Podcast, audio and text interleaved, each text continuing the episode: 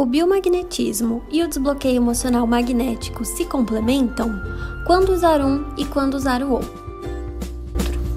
Bom, esse é um tema que foi enviado para a gente abordar aqui no quadro IPM Responde. Se você tem algum outro tema e quer que ele apareça por aqui, é só mandar para a gente.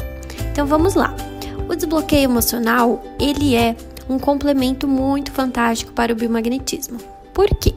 Muitas vezes, o que sustenta uma doença são emoções que produzem toxinas no metabolismo.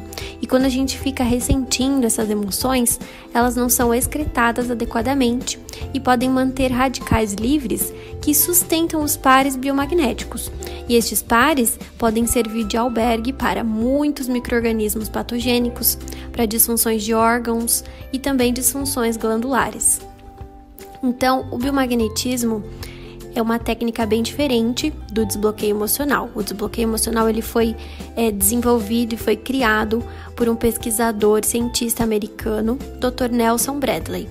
E ele foi desenvolvido pela Parmagnético para ajudar no tratamento desse terreno biológico que sustentam os pares biomagnéticos.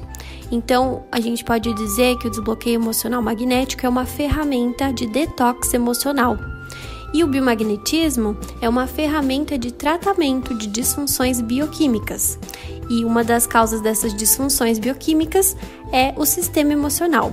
Então, por isso, muitas vezes a gente precisa abordar o desbloqueio emocional no tratamento da pessoa, porque a causa da disfunção bioquímica, se, ela for emocional e a gente não tratar, a gente não consegue chegar numa solução para o problema.